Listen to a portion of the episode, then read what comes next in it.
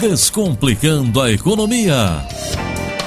Hoje, segunda-feira, é dia de conversar com o professor Eli Borochovicius, da PUC Campinas. Professor, muito boa tarde. Olá, Tiago, boa tarde. Professor, em entrevista ao jornal Folha de São Paulo, o ministro da Fazenda, Henrique Meirelles, disse que os números de dezembro foram favoráveis à economia. Para ele, o PIB do primeiro trimestre deve ser positivo e ele também espera né, que o desemprego reverta aí o seu, o seu sinal no segundo semestre. Paralelamente a isso, eu vi uma pesquisa que diz que no mês passado, 55,6% das famílias tinham algum tipo de dívida, e esse é um resultado, o menor resultado desde junho de 2010. Na sua opinião, a gente pode dizer que a crise está aos poucos passando, que a gente não está mais lá no fundo do poço? Olha, Tiago, você sabe que já tem algum tempo que eu ouço você me perguntar nesse quadro se a gente sempre vai apresentar notícias negativas. É verdade. E quando é que a gente ia dar alguma notícia mais positiva para o nosso ouvinte? Eu acho que esse dia chegou tá? Porque de fato o que está acontecendo é que a gente está saindo do momento da depressão da crise uh, e a gente está começando um processo de retomada. Só que agora é o momento que a gente tem que tomar muito cuidado, porque se a gente não fizer a coisa muito bem feita, respeitando a legislação, uh, e aí eu estou falando dizer, com cuidados jurídicos, uh, cuidados políticos, econômicos e por aí vai, a gente pode afundar. Então esse é o momento da virada. Uh, a gente fez uma série de análises e, de fato, parece que nós devemos encerrar 2017 melhor do que 2016.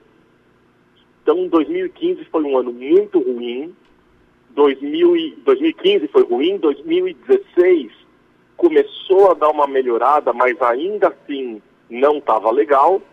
E a gente acredita que 2017 a gente já começa uh, a ter um PIB eventualmente positivo. E, e as notícias econômicas, os gráficos que a gente traça, são de fato de uma possibilidade de melhoria no processo econômico já nesse ano de 2017 a partir do segundo semestre. Entendi. Agora, quando o senhor fala em melhoria, isso não significa que a gente vai ter aí tempos de bonança, de fartura imediatamente, né? Não, tudo na economia é lento, o processo é lento. E a gente tem que tomar muito cuidado, porque nem sempre os menores números representam uh, aquilo que é de melhor para a economia. Por exemplo, se eu tiver uma taxa de juros muito baixa, isso é bom para a economia? Nem sempre, porque eu posso eventualmente começar um processo inflacionário por demanda. E aí eu começo a aumentar a inflação e eu começo a ter uma série de outros problemas. Então, por exemplo, a inflação desse ano agora, de 2017, a gente está fazendo uma previsão medida pelo IPCA próximo de 5%, meta 4,5%. Então, a gente deve chegar na meta com o desvio padrão, possivelmente vai estar tá dentro. Uh, o que não aconteceu no ano de 2016. A gente extrapolou, a inflação foi muito alta. Agora a gente está começando né, a trazer a taxa básica de juros um pouco mais para baixo, para poder conter essa inflação. Então, mais uma previsão que a gente faz. Selic terminou com acima de 14% em 2016. Para 2017, a gente estima alguma coisa na casa de 11%. Então, a Selic meta, ela está uh, caindo e ela precisa cair aos poucos. A gente não pode simplesmente ter uma queda drástica porque se isso acontecer, a gente estimula demais a economia, estimula demais o consumo e a gente sai de uma inflação por custo para uma inflação por demanda. E aí uh, você acaba tendo um problema maior dentro de toda a economia e a gente pode voltar a se afundar, o que não é bom. É, isso o senhor está falando vai de encontro também com o que o ministro Henrique Meirelles disse hoje para a Folha, né, quando perguntado em relação à, taxa básica de juros, se ia cair para apenas um dígito, ele disse que tudo depende da continuidade da desinflação. Né? Isso é que vai permitir o Banco Central cortar ou não os juros. É, Para ele, as expectativas do mercado hoje apontam taxa de até um dígito, mas uma coisa é o mercado dizer isso, outra coisa é o Banco Central analisar o que está ocorrendo e, a partir daí, é, fazer as suas próprias previsões e tomar as suas decisões. Essa é a palavra do ministro, viu, professor? Não, é isso mesmo. E, obviamente, a gente tem que olhar para o mercado e entender o que é que está acontecendo. Então, deixa eu pegar aqui um dado que eu, particularmente, acho que é relevante e importante que é a questão do desemprego. Tá? O desemprego ele fechou uh, próximo dos 12% e a estimativa é que a gente tem uma queda nessa taxa de desemprego. Ou seja, as pessoas voltam a se empregar no ano de 2017. Então, 2017, para quem está desempregado, uh, é um ano com boas notícias. Ainda que nós não tenhamos uma grande quantidade de vagas, que a gente não tenha uma aceleração muito forte, a gente para de desacelerar. Então a gente está falando hoje numa taxa de desemprego próximo de 11 a 11,5%. Então ele está caindo aos poucos. E isso é muito importante, porque à medida que as pessoas uh, estão trabalhando, a economia volta a girar, elas têm recursos para poder colocar de novo uh, no mercado, colocar, para girar de novo a economia. E essas coisas precisam ser, com, uh, ser, ser feitas uh, com bastante cuidado, com critério e, e, tomar muito cuidado com essa questão da velocidade. Então, talvez 2017 seja um ano muito mais de ajuste para que em 2018 a gente volte a ter uma boa aceleração. Lembrando que 2018 é um ano de eleição. Tá certo. Tá, então, Palavras do professor Eli Borochovicius, da PUC Campinas, ele que bate papo conosco sobre economia, sobre finanças, todas as segundas-feiras aqui dentro do Brasil Meio Dia. Professor, obrigado viu, por sua participação de hoje. Um forte abraço e uma excelente semana. Eu que agradeço e só quero deixar como mensagem final para o nosso ouvinte que ele tem esperança, mas que ele tenha também muito cuidado. Agora não é hora de sair gastando hora ainda de observar, tomar um pouco de cuidado e se planejar para que eventualmente eh, no segundo semestre de 2017, início de 2018, eh, volte a, a ter um padrão de vida um pouco melhor. Tá certo, professor. Cautela e canja de galinha não faz mal a ninguém, né? É isso aí.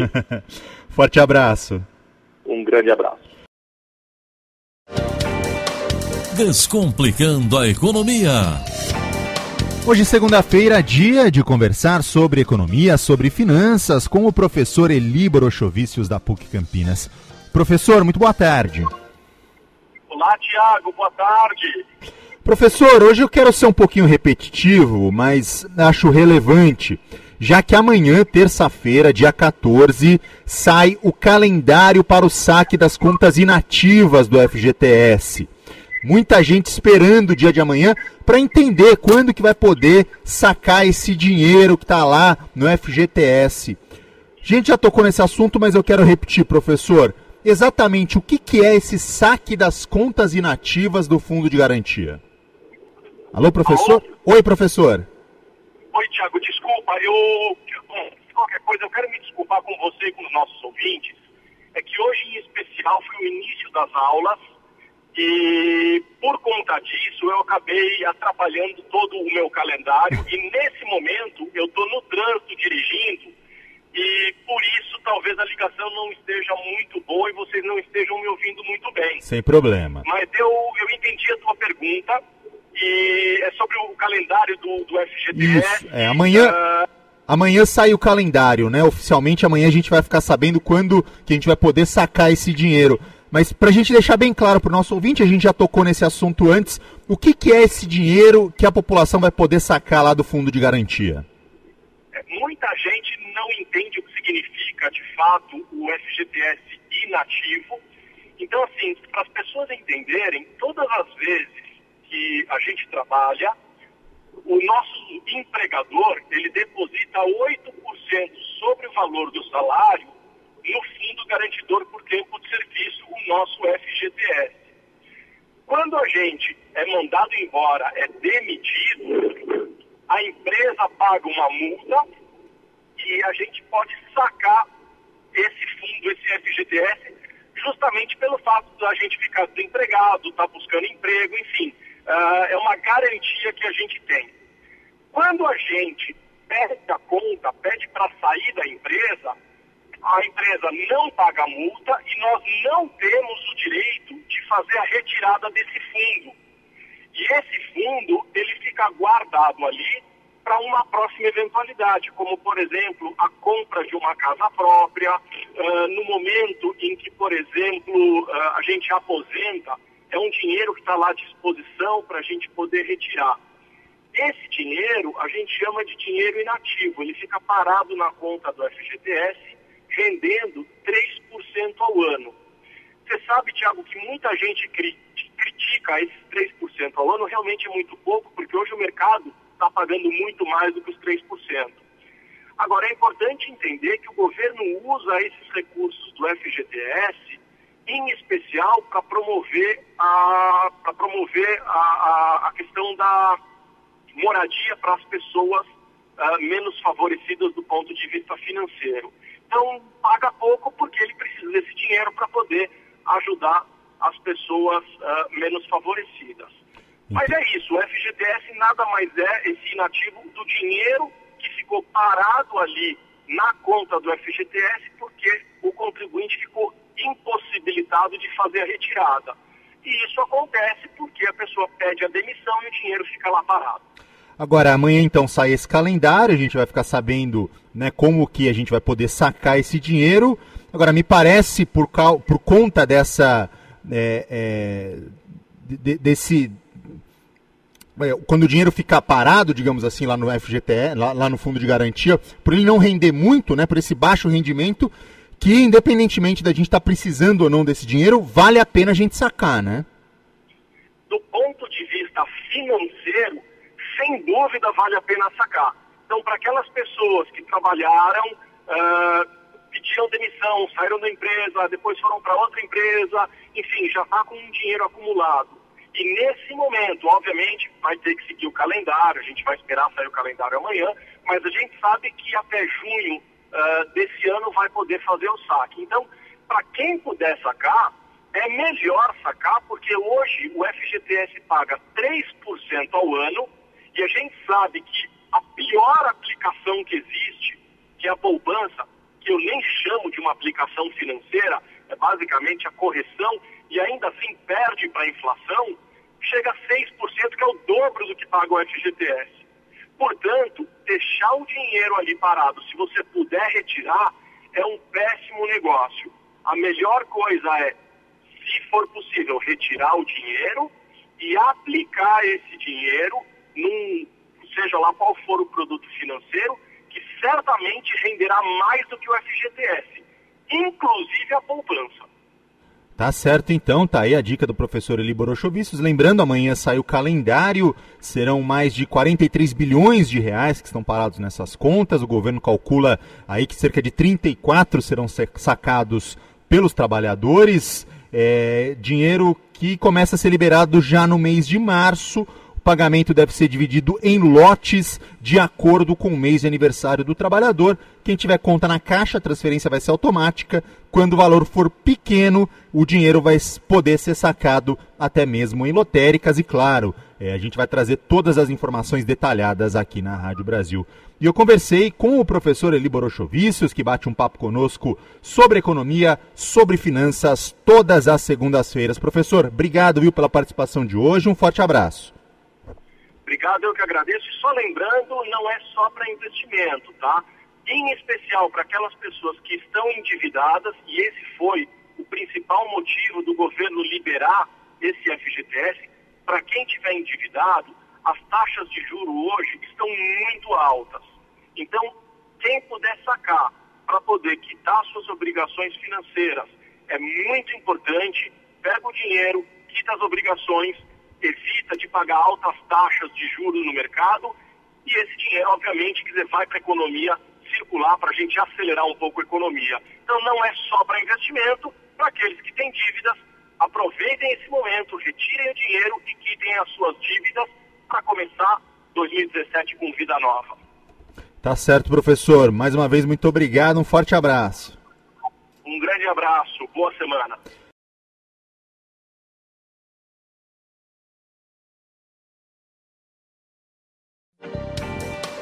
Descomplicando a economia. Hoje é segunda-feira, segunda-feira você já sabe, dia de conversar com o professor Eli Borochovicius da PUC Campinas, ele que fala sobre economia, sobre finanças dentro do Brasil Meio-Dia. Professor, muito boa tarde. Olá, Tiago, boa tarde. Bom, professor, no fim da semana passada, o jornal Estado de São Paulo trouxe uma notícia dizendo que o governo federal, o governo Temer, está analisando aí aumentar a faixa de isenção do imposto de renda. Eles fazem toda uma análise política, né? Que isso seria uh, uma tentativa aí de estancar a queda de avaliação uh, do governo Temer. A gente sabe que, por exemplo, com o FGTS, o governo está tomando uma série de medidas para ver se se anima um pouco mais a economia, seja com o resgate do, do FGTS inativo, agora com o aumento também é, da, do, do, limite que pode ser usado na compra da casa própria. Mas em relação a essa isenção do, do esse aumento né, da faixa de isenção do imposto de renda, como é que o senhor vê é, essa possível medida? Olha, Tiago, acho que é, é, importante a gente entender que uh, a gente está vivendo um momento em que aparentemente o governo está trazendo um pacote de bondades. Né?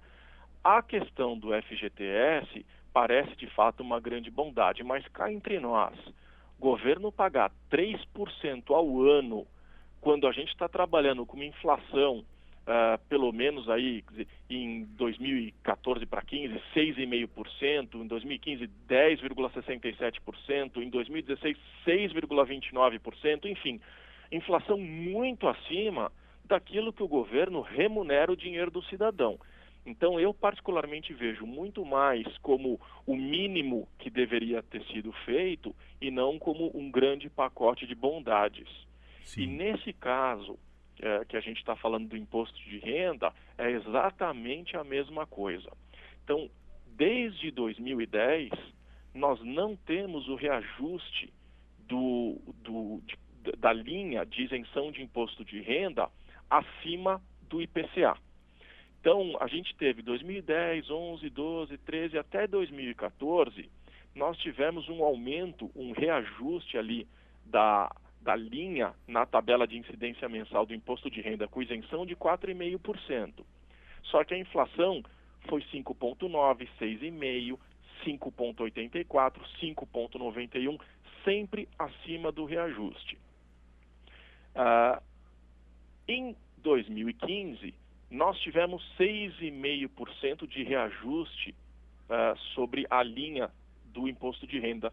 E aí muita gente deve ter olhado, nossa, 4,5% todos os últimos anos, agora 6,5%. Só que a inflação foi 6,41%. Então, mais uma vez aqui, né, a gente teve uh, um ajuste muito próximo da inflação. O problema é que em 2016, 2015 para 2016, nós tivemos uma inflação de 10,67% medida pelo IPCA e não houve o reajuste da tabela do imposto de renda. Então, 2016 foi o primeiro ano, medindo desde 2009 para cá, que não teve esse ajuste. Então, a tabela de a partir de abril de 2015 tinha isenção quem recebia um salário de R$ 1.903,98. Isso permaneceu o ano inteiro de 2015, o ano inteiro de 2016, porque não houve o reajuste, e 2017, por enquanto, mantém o 903,98. Então já era hora de mexer nisso. Né? Em especial quando a gente trabalhou com uma inflação de 10,67% em 2015 e 6,29% em 2016. Eu fiz uns cálculos aqui uhum. que mostram o seguinte: uh, hoje é 1903,98 o limite da isenção. Se a partir de 2010 nós tivéssemos o reajuste feito pelo IPCA, que é um índice de inflação, não deveria pagar imposto de renda aquelas pessoas com salário até R$ 2.372,59. Bom, de uma forma geral, o que, que significa isso?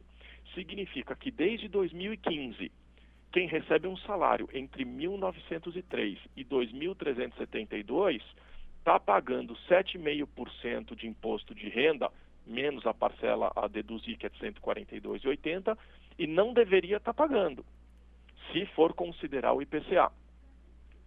E agora está se falando em aumentar um pouco essa isenção do imposto de renda que está em 1.903 como se fosse uma bondade. Eu não sei qual é o valor que vai vir, é. mas pelas minhas contas, considerando que nós tínhamos 1.903,98 em 2015, com 10,67 de inflação de PCA para 2016 e mais 6,29 para 2017, no mínimo a isenção tem que ser 2.239,67. Então, se hoje as pessoas têm um salário uh, até 2.239,67 pelas contas que eu fiz, deveriam estar isentas do imposto de renda e não estão. Tá. Estão contribuindo, estão pagando o imposto de renda e não existe bondade, uh, bondade nenhuma uh, nessa tomada de decisão, porque é natural né, que você isente o imposto de renda. Uh, existe lá o reajuste que eles fazem, mas pelo menos a inflação, e nem isso tem acontecido nos últimos anos. É, de acordo com a reportagem do Estado de São Paulo da quinta-feira passada, a Receita Federal está estudando a medida. Né? Provavelmente deve sair, mas o valor ninguém quer especular. É, realmente é algo que a gente ainda não sabe qual que vai ser esse valor aí é, para aumentar essa faixa de isenção do imposto de renda. É, vamos ver se eles fizeram a mesma conta que o senhor, viu, professor? É, na verdade, é, é, existe toda uma questão política envolvida nisso. Sem dúvida, sem dúvida. E o que me deixa uh, perplexo é que a gente está movimentando o país em função da imagem uh, de, um, de uma única pessoa. Olha, uh, a imagem do presidente não está bem, vamos para um pacote de bondades. Poxa, peraí, quer dizer, é o mínimo minimorum. Né? Afinal de contas, nós estamos aqui uh, com uma inflação uh, exorbitante em função, inclusive, de tomadas de decisões que foram equivocadas do próprio governo federal, uh, além de um monte de outras coisas que não cabe aqui a gente ficar discutindo, como corrupção e tudo isso que a gente tem visto em função das operações Lava Jato, dentre outras. Né? isso prejudica o país. Então não tem bondade nisso, certo? É, é o mínimo que deveriam fazer a minha, a, as contas que eu fiz foram baseadas na inflação, mas uh, o que a decisão que eles vão tomar, eu não sei, mas que tem que ficar entre 2.240 e 2.400 vai ter que ficar. Tá certo. Tá, então essa foi esse foi o bate-papo de hoje que eu tive com o professor Eli Borochovicius, da PUC Campinas, ele que conversa com a gente todas as segundas-feiras. Professor, obrigado, viu, pela coluna de hoje. Forte abraço, uma excelente semana. Eu que agradeço, um grande abraço, uma boa semana. Descomplicando a economia. Voz de Tiago Varela. Olá, Felipe. Muito boa tarde para você, para você que está ouvindo a Rádio Brasil Campinas. Hoje, segunda-feira, segunda-feira você já sabe, dia de conversar sobre economia, sobre finanças, com o professor Eli Borochovicius da PUC Campinas. Professor, muito boa tarde. Olá, Tiago, boa tarde. Hoje, segunda-feira de carnaval, muita gente é, curtindo folga do trabalho essa coluna previamente gravada, mas você não fica sem a informação aqui na Rádio Brasil. E eu quero aproveitar, viu, professor, já que hoje, segunda-feira de carnaval, muita gente curtindo o carnaval, e a relação do carnaval com o bolso das pessoas, né? Que tipo de dica o senhor tem para dar para as pessoas curtirem o carnaval sem chegar na quarta-feira de cinzas e se assustar com o tamanho dos gastos? É, tem algumas coisas que eu acho que são importantes a gente deixar claro para o nosso ouvinte que, apesar uh, de nós estarmos agora no meio do carnaval, uh, muitas dívidas foram assumidas no início do ano. Então, tem as parcelas do IPVA para pagar. Quem resolveu pagar parcelado ainda tem parcela a vencer. O IPTU, ah, dependendo da cidade, o carnê já chegou ou ainda está chegando e tem de 10 a 11 parcelas aí para frente para pagar. E não pode esquecer que nós tivemos agora, acabamos de passar pelo final do ano, 2016 para 2017, muitas pessoas compraram os presentes de Natal de forma parcelada, muita gente colocou no cartão de crédito e acaba esquecendo, né? Ó, joguei no cartão, quando vier o cartão eu pago. Só que as contas acabam acumulando. Então tomar um pouquinho de cuidado. Nós tivemos ceia de Natal, o pessoal gastou muito dinheiro aí para ter uma ceia bacana. Depois tivemos a festa de Ano Novo, o pessoal né, acabou gastando com carne, cerveja, enfim, fizeram uma boa festa de Ano Novo e as contas estão chegando. E final de ano, muita gente foi viajar, parcelou a sua viagem e as parcelas começam a vencer agora.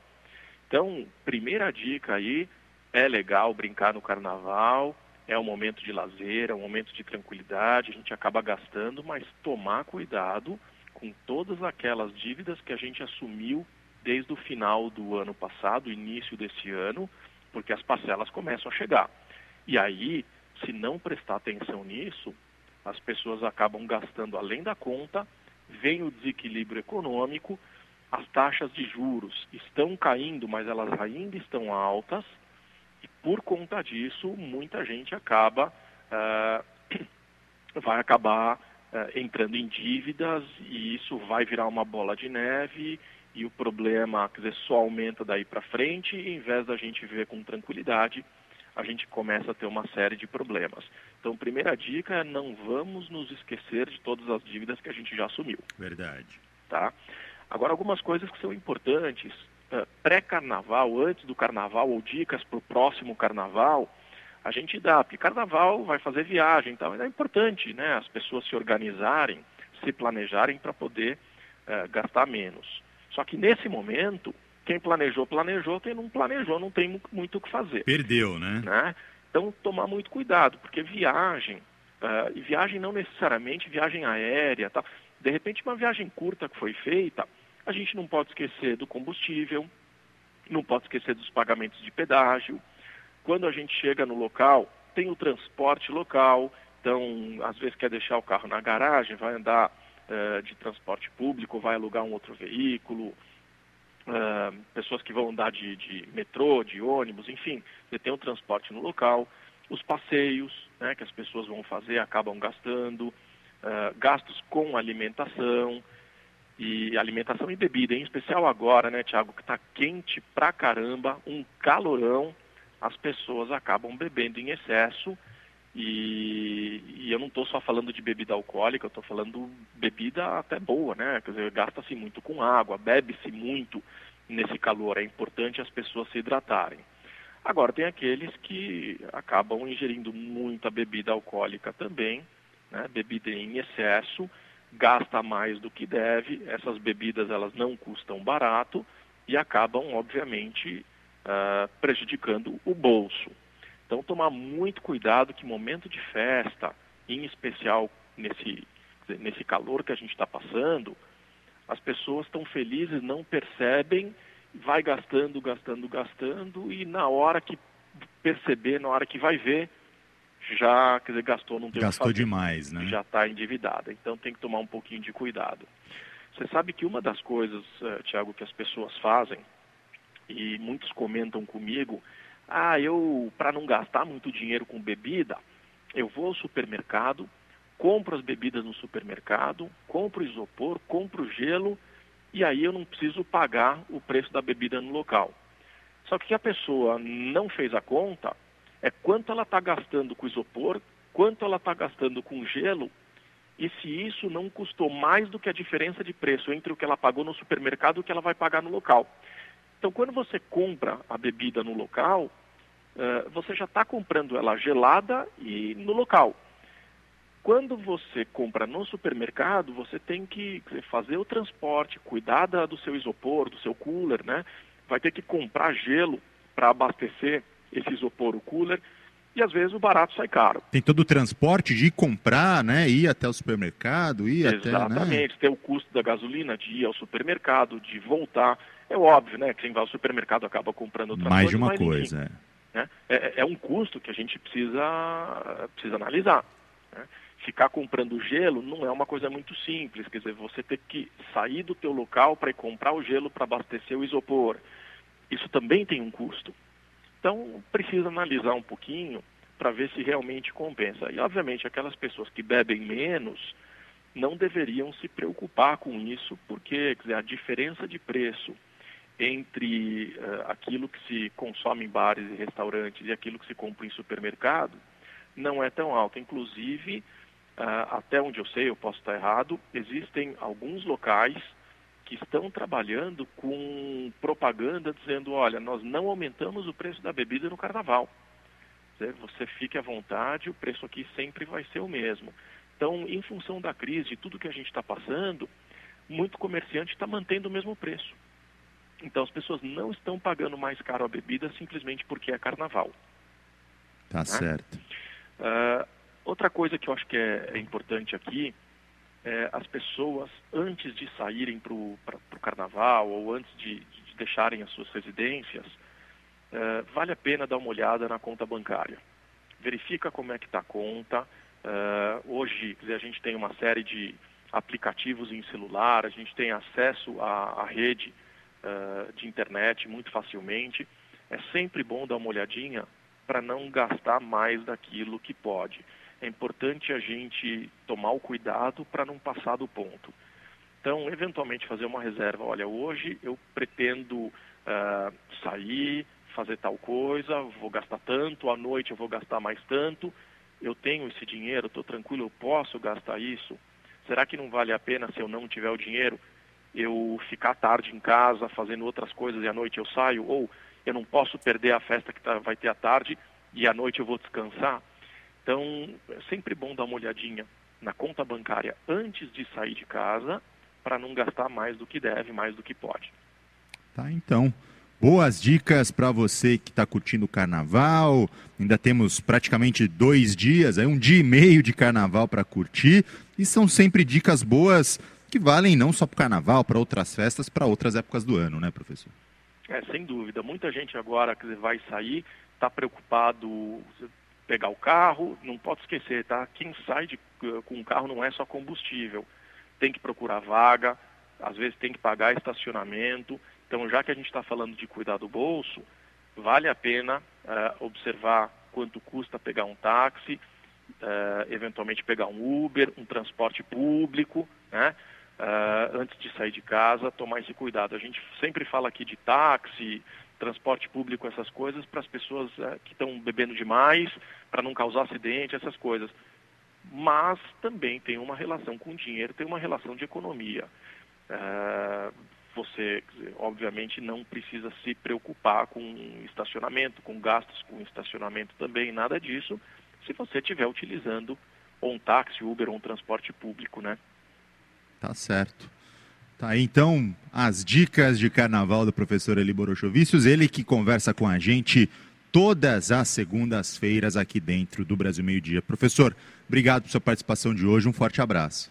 Eu que agradeço, espero que todos os nossos ouvintes estejam ah, curtindo esse carnaval com responsabilidade, ah, com bom senso e, e em relação ao dinheiro a mesma coisa, né? Tomar um pouquinho de cuidado, porque os próximos meses... Ah, a gente imagina que tenhamos meses melhores, a gente já consegue vislumbrar uma virada na nossa economia, coisas positivas, mas não pode descuidar. Então, cuidado com o dinheiro, cuidado para não gastar demais, mas tem que se divertir com responsabilidade e daqui para frente a gente deve ter poucos feriados assim prolongados, então que as pessoas possam curtir o suficiente. Tá certo. Mais uma vez, um forte abraço. Um grande abraço. Até mais.